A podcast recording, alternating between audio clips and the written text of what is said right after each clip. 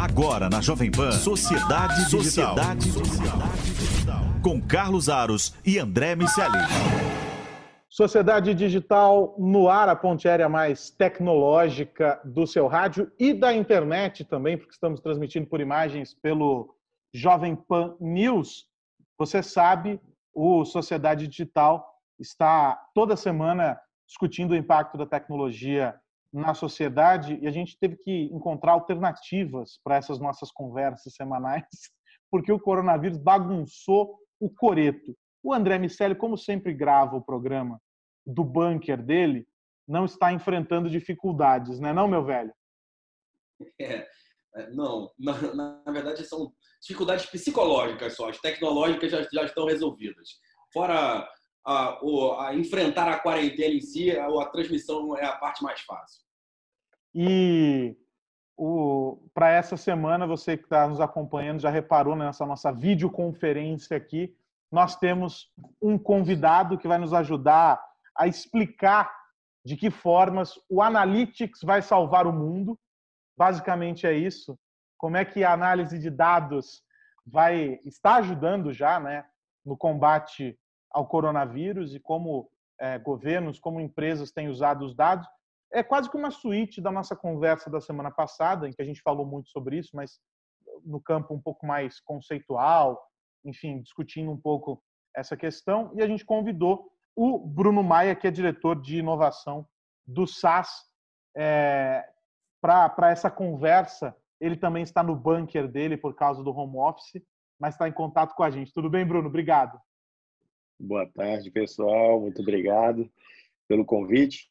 Pois é, cara, estamos todos aí tendo que improvisar, né? E rezar para que a internet não caia, senão a nossa vida se cessa pela tarde, né? Exatamente. É aí, estamos todos juntos. Bom, queria, juntos. quero começar perguntando para vocês o seguinte: a gente tem uma, uma discussão em andamento é, sobre o uso de dados é, sobre tomada, a, uso de aplicação de recursos, seja inteligência artificial, para poder ajudar a mapear é, essas informações e como esses dados podem ser aplicados para combater esse inimigo comum. Acho que já não é mais segredo para ninguém que estão todos unidos contra esse esse inimigo que é o coronavírus. A minha pergunta é a seguinte, e aí eu quero passar a bola já para o nosso convidado, se você me permite, André Miceli que é o seguinte: é, o que, que no campo prático já poderia ou está sendo feito com o uso de análise de dados para a gente entender que diabo é esse? Porque às vezes me parece que quando a gente está ouvindo as autoridades falarem, as informações elas não estão sendo analisadas da maneira é, como deveriam, não estão sendo processadas da, da, da forma como deveriam. É, parece que a gente não está usando o potencial que a tecnologia tem para nos entregar. É, estamos ou não, Bruno? Então, é, aí vai depender do estudo que, que a gente estiver tratando aqui. Quando a gente está utilizando fontes de dados, é, na maioria delas apuradas de forma manual, como são os dados que estão vindo dos hospitais, das secretarias de saúde, é, existe um, um, um, toda uma curadoria para saber se os, as informações, as variáveis estão sendo preenchidas de forma adequada e a tempo de uma análise, né? E elas estão trazendo aquele real momento. Então, você tem hoje, por exemplo, países é, que estão levando essa parte de dados extremamente a sério e estão não só criando processos super consistentes para preencher e obrigar que as instituições transmitam as informações em tempo, como ela está investindo pesado em testes. Né? Então, você vê um, um, número absurdo de casos nos Estados Unidos, muito alto, mas, em contrapartida, se vê ao, ao, ao, investimento deles em fazer novos testes e ter todo um processo de curadoria desse dado por trás. Né? A gente, se a gente olhar é, por esse prisma, as análises elas elas têm uma, uma, uma parte que chama inferência muito alta. Né? Eu tenho que eu vou assumir que algumas informações são baseadas no meu conhecimento comum. Ela não é realmente uma tradução daquela verdade. Então, para usando esse tipo de dado, as análises ela tem que ter muito essa questão do sentimento, do feeling e do conhecimento local, porque o dado nem se traduz aquela realidade naquele momento. Porém, existe uma série de outros trabalhos analíticos que estão sendo feitos com informações é, exatas, por exemplo, as informações de rede, de comunicação, que são tão lá. É, se o, o, algumas informações elas podem ser analisadas pelos governos, né? E algo, é, sem prejudicar a privacidade do cliente. E essas informações, a gente fizer uma inferência muito direta a um terminal, um telefone, a uma pessoa, ela pode te dar uma ideia muito precisa, por exemplo, de é, como é que a doença está se espalhando por uma determinada cidade. A gente chama isso de vetores de deslocamento. Né? Então, essa, esse tipo de análise ela usa uma informação muito exata, porque ela vem de um mecanismo eletrônico, né, que são as, as antenas de telecom, que depois passam por todo um trabalho de tratamento numa empresa de, de telefonia até ela estar tá pronta para ser trabalhada. As outras, elas dependem muito dos órgãos e das instituições que estão sendo preenchidas. Né? Então, como eu falei, vai depender muito da, da, das inferências e da experiência, é, tanto no mercado e nos dados censitários da, daquele cientista de dados. E aí, André Miceli? Pois é, é quero perguntar para o Bruno, tenho curiosidade de saber como as empresas estão efetivamente gerando é, valor. É, assim, quando você só tem um martelo, tudo parece prego. É, e é, assim, a, a tecnologia de análise preditiva depende, ainda que em certo ponto, de uma base histórica que a gente ainda não tem. Então, a gente, quando a gente olha, por exemplo, a correlação de contágio e movimentação dentro das cidades, a gente vai encontrar uma correlação negativa. Quanto menos as pessoas se movem pela cidade, é, menos contágio a gente tem.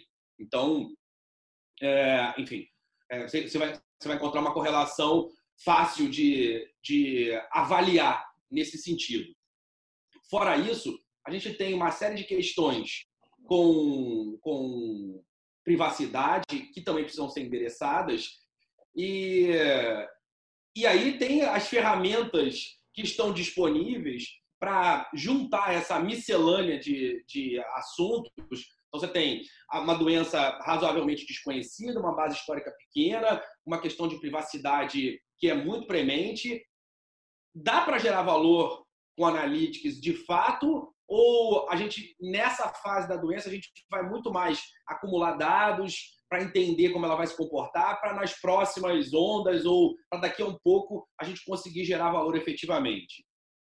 Ah, então, a gente, eu diria que é, é o, a, a como uma empresa global, né, a gente está tendo a oportunidade de discutir com diversos times de diversos continentes. Então, a gente tem um comportamento muito interessante na Europa, aonde os governos estão sendo pressionados e estão exigindo dos clientes, né, dos nossos clientes, é, algumas análises e alguns serviços, é, mas, em contrapartida, eles têm lá uma regulamentação muito forte da, da nossa LGPD, que eles chamam de GPDR. Né?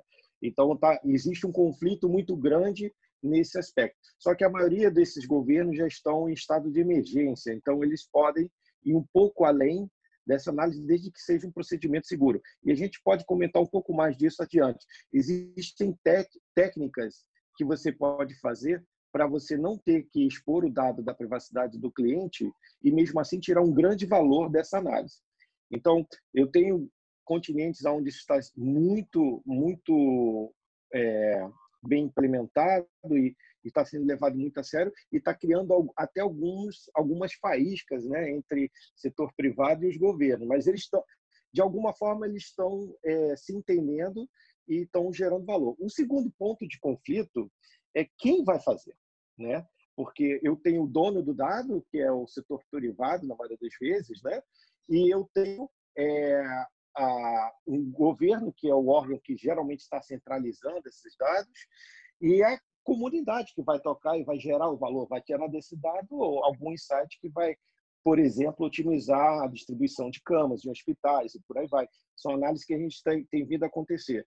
É, você pode ter o, o, próprio setor privado contribuindo com, suas, com o seu time ou uma comunidade de uma forma geral. Como é que você organiza isso?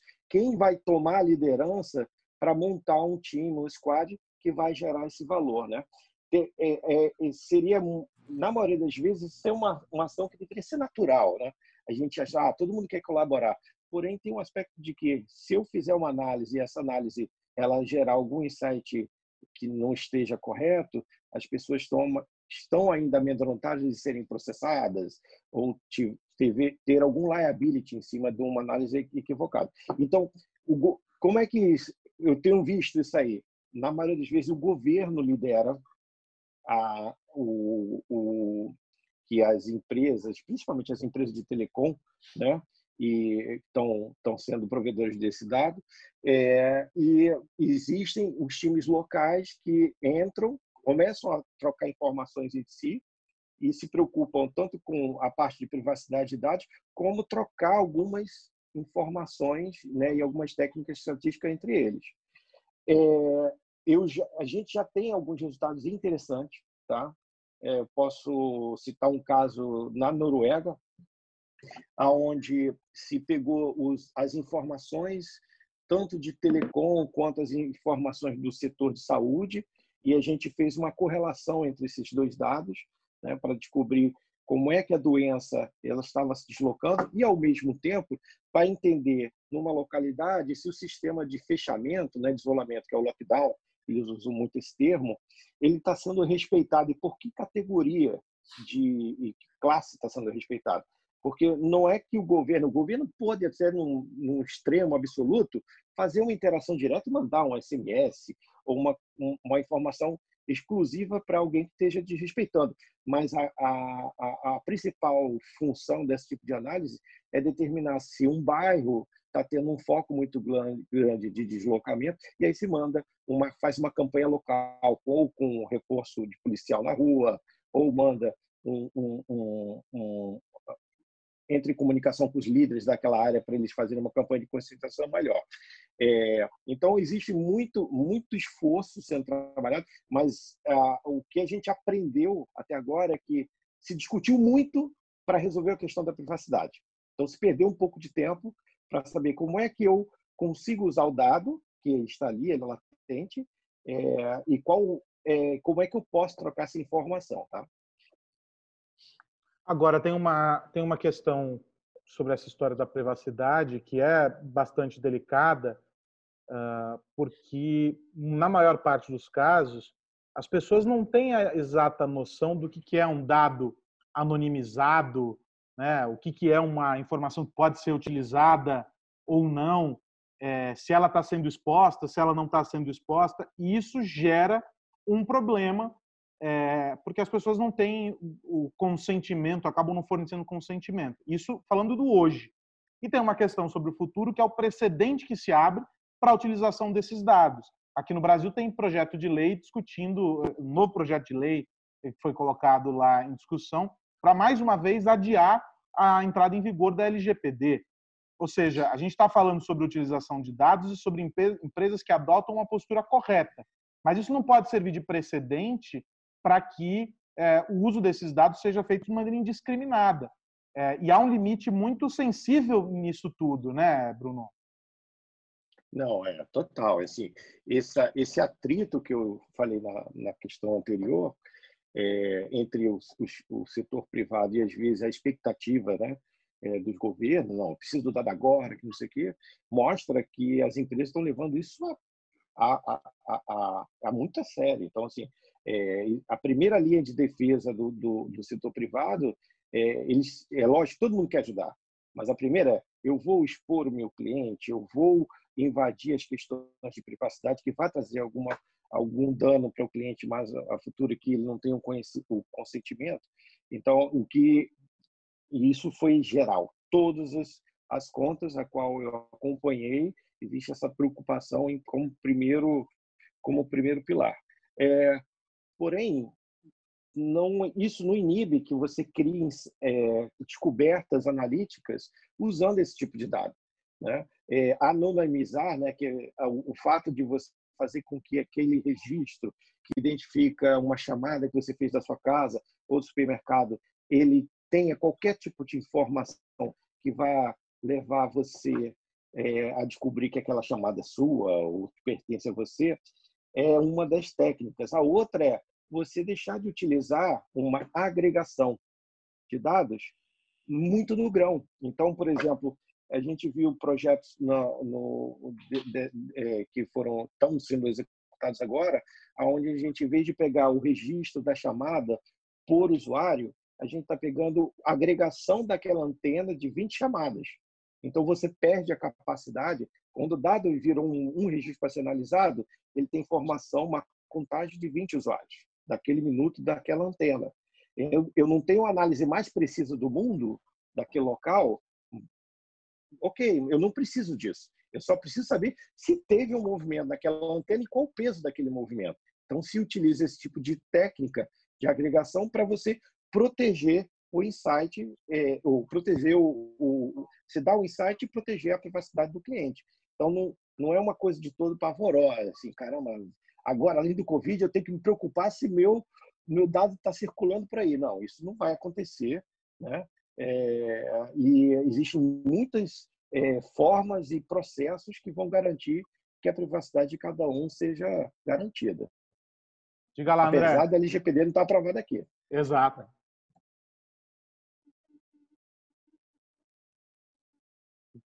Diga lá, André. Voltando para as correlações, contrário do que eu disse, a correlação deslocamento, contágio, ela não é negativa. Quanto menos deslocamento, menos contágio. A correlação entre deslocamento e economia, sim, é negativa. Então, quanto, é, quanto é, mais a gente, a gente tiver gente em casa, é, menos a economia vai performar. E a gente sabe que Analytics é uma ferramenta poderosa nesse sentido também dá para entender a, até que ponto o, o, um país, um, um, mundo, numa, se a gente a, exagerar a, a, avaliação, vai aguentar um, um, lockdown? Tá. Então, assim, o, o que, que a gente pode é, dizer por aí?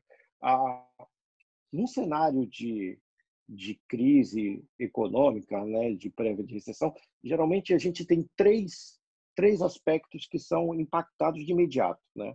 As, as empresas, as economias diretas, setor privado, elas têm um impacto no seu caixa, no seu fluxo, né? ou seja, aquele dinheiro que estaria entrando como receita e porventura vai se transformar no imposto que vai entrar uma receita para o governo e o mesmo lucro para as empresas, ele vai sofrer é, um, um, um, uma redução ou vai sentir o, efeito da onda do, do, deslocamento das pessoas, como você bem, muito bem falou. Então, esse é o primeiro cenário econômico. O segundo é na cadeia de, de valor, ou seja, no supply chain, aonde você, com esse, essa redução e os bloqueios que a gente está fazendo, né, a gente começa a ter a cadeia de valor afetada. Então, alguns é, algumas indústrias elas passam a não receber os insumos que ela precisa para produzir os seus serviços, as pessoas não chegam lá para executar os seus materiais e todo o processo começa a entrar em, em rearrumação, né? A palavra correta não é cheque, ela vai, ele vai ter que se readequar para aquela nova a, a realidade. E o terceiro é que o cliente ele deixa ele, ele deixa de lado um comportamento impulsivo, né?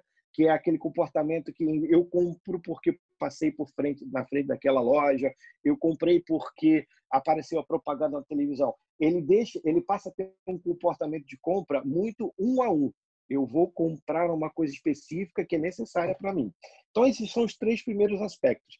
Todos esses aspectos, o Analytics pode ajudar a que tanto o governo quanto a, a, o setor privado ele saia de uma forma mais é, suave, né? Nunca vai ser ótima, né? Assim, não vai, a gente não vai faturar mais. Pelo menos a gente pode se adaptar rápido à nova realidade e ter um, um, um, um, um respiro melhor.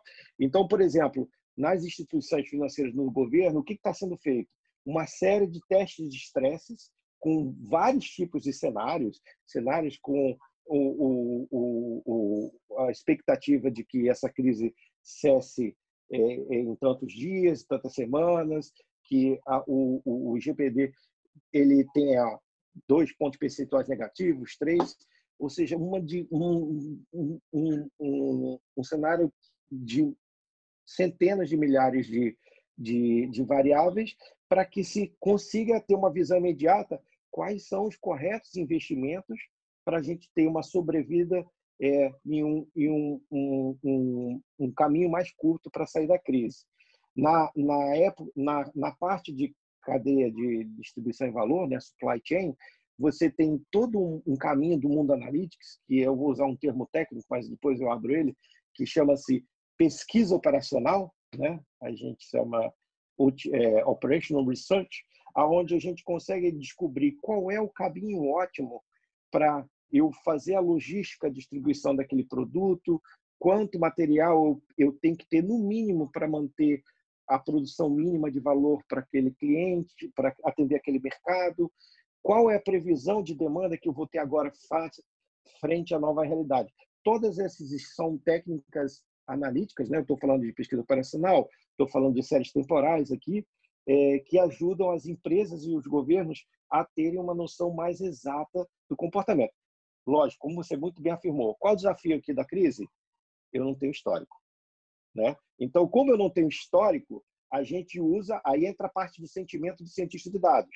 Ele volta lá nos estudos de crises semelhantes, como 2008, eu tive alguns conflitos econômicos, né? e começa a recalibrar. Então, ele usa os comportamentos em cima disso.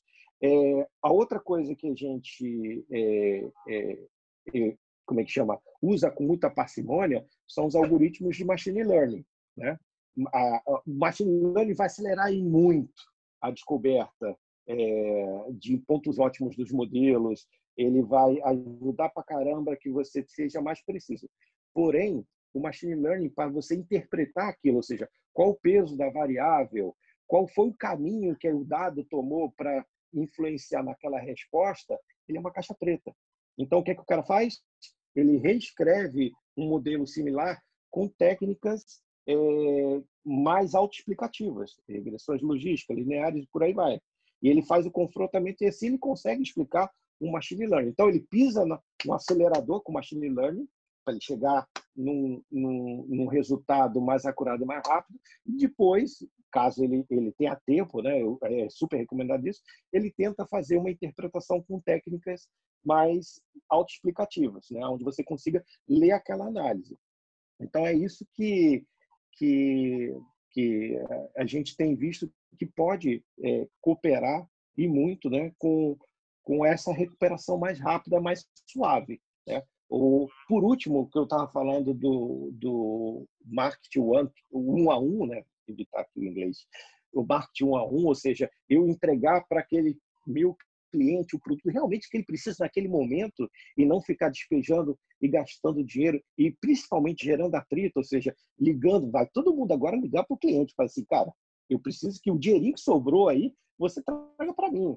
Então, você usa técnicas analíticas para segmentar bem o perfil do teu cliente, descobrir qual é o produto que ele realmente precisa, muitas vezes até em tempo real, o que ele está precisando, ele entrega aquilo que só é necessário num movimento correto. Com isso, você diminui o atrito e você acha, nesse cenário de, de, de pandem pandemia, né, é, qual é o melhor approach para aquele, aquele cliente naquela necessidade. Aí você se torna relevante, entendeu? Você deixa de ser um cara que, uma empresa que está ali para vender, para empurrar, não. Você, o cliente se sente até acolhido nesse aspecto, né? Quando chega alguma coisa para mim, que é feita para mim com a minha cara. Então, esses três grandes pilares, né, que são os principais que são afetados num cenário de recessão, o analista pode fazer uma grande diferença, desde que ah, os dados transmitam a verdade, né, ou seja, estejam bem tratados, com qualidade, e que você tem aí também um cientista de dados que te dê um pouco mais de, de experiência, porque nesse caso a gente tem um histórico muito pequeno, né? Então você vai depender também do feeling do cientista de dados e das pessoas que entendem aquela economia naquele momento. Não vai dar para gente... traduzir a fire ao fogo. Entendeu? E a gente vai entrar numa, numa, questão que é a seguinte, né? A origem desses dados. É, dados com uma melhor qualidade podem fazer com que a análise deles leve a resultados mais apurados e a insights melhores e, e ajudem a nortear decisões, seja você um gestor público no meio desse caos, seja você um empresário vivendo também uma dificuldade por causa ah, da crise, ou seja, os dados que estão sendo gerados aqui precisam separados em precisam ser separados em duas caixinhas, né? Uma das caixinhas é. é a caixinha da melhor qualidade e a outra é aqueles os dados que são desprezíveis nesse momento, né? Correto. Uma coisa que que a gente pode notar nessa crise é que a gente tem um, uma comunidade se reunindo de uma forma muito rápida, uma comunidade analítica, para tirar insights. Só que, se você olhar, a maioria dos modelos, eles estão apontando para três ou quatro bases que estão lá sendo publicadas no GitHub, que são bases que são alimentadas pela, pela Organização Mundial de Saúde, pelo John Hopkins, que é aquele hospital que está sendo a referência de dados nessa pesquisa.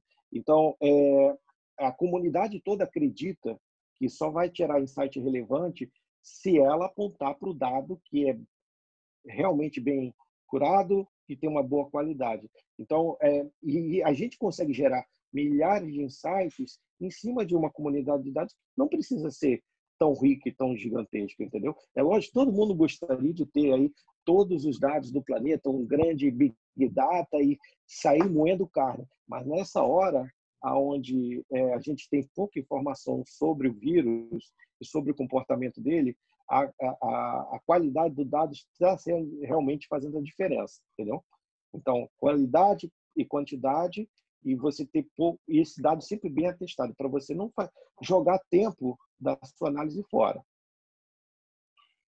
Bom, então vou fechando aqui a nossa conexão, André Miceli, para a gente é, deixar o, o recado aqui para aqueles que nos acompanham de que tem possibilidade, agradecer muito o Bruno por essa aula que ele nos deu hoje, de que tem possibilidade de a gente usar dados com, é, a, a, com fontes de a partir de fontes confiáveis para que eles gerem insights e que eles sejam possíveis para nortear negócios, que eles nos ajudem a tomar decisões corretas, ou seja, o Analytics salva a gente só precisa entender que ferramentas usar, de onde essas informações estão vindo e como aplicar esses insights da maneira correta. Acho que é, aqueles que são empresários que estão nos ouvindo vão tirar muitas lições desse nosso papo, os gestores públicos também e a sociedade, enfim, aqueles que fazem parte dessa nossa sociedade digital também passam a entender um pouco melhor para que, que serve essa abstração chamada dado que a gente fala tanto aqui no programa, né, Missério? Exatamente. É, e a, a, sua frase do salva, desde que os dados estejam corretos, as análises estejam feitas, é que tem que acontecer. Aí é que está a sabedoria da história. Na semana passada a gente falou um pouco sobre isso, mas é, é sempre bom ouvir de um especialista. E como você disse, foi uma bela aula que a gente teve de analytics hoje aqui. Um abraço para você, um abraço, Bruno, e um abraço para todo mundo que nos ouve e vê. Quero, Bruno, quero muito agradecer você pelo bate-papo. Bruno Maia, diretor de inovação do SAS, aqui com a gente, falando sobre Analytics. Obrigado mesmo, está convidadíssimo para a volta e espero que na próxima você venha é, aqui no estúdio, que nós possamos fazer esse encontro presencial. Aqui o, as plataformas de videoconferência estão ajudando, mas o presencial é sempre mais divertido. É verdade. Olha, eu agradeço a oportunidade de vocês e é, fico muito feliz de poder compartilhar um pouco aí do nosso conhecimento e, e, passar um pouco mais de tranquilidade, né? Que a gente, o que eu acho mais legal dessa crise é que apesar de todos os desafios que ela está trazendo para a gente, ela está aproximando as pessoas.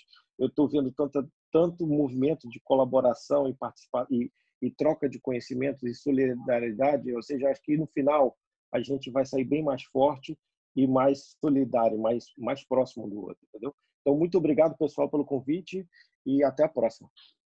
É isso, Sociedade Digital volta na semana que vem. Um abraço para vocês. Até mais, meu velho André Miceli. Até mais. Você ouviu Sociedade Digital com Carlos Aros e André Miceli.